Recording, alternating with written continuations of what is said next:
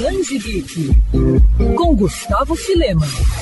Um dos mais famosos tokusatsus da história já tem previsão de voltar ao Brasil. Estou falando de Ultraman, que deve ganhar agora em dezembro uma nova edição especial no país pela Panini Comics. Lançada lá fora pela Marvel, em parceria com a Tsubaraya Productions, a obra traz a origem do herói de uma das franquias mais populares do mundo. Criado na década de 60, a série de TV estrelada por Ultraman deu origem a toda uma saga com filmes, mangás e videogames, além de toda uma família que carrega o legado Ultra em defesa da Terra. Com capa de Alex Ross, o gibi tem roteiro de Kyle Riggs e Matt Groom e arte do Francisco A trama foi publicada originalmente como minissérie em cinco edições em 2020. No Brasil, a Panini já anunciou que o gibi vai sair encadernado especial. A ascensão de Ultraman já está em pré-venda no site da editora.